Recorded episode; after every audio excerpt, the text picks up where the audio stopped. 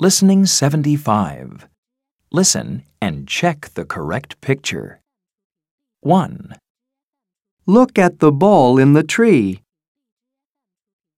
2, A boy throws a hat at the tree. 3, Look at the bird flying into the tree. 4, The cat is in the tree. It has the ball.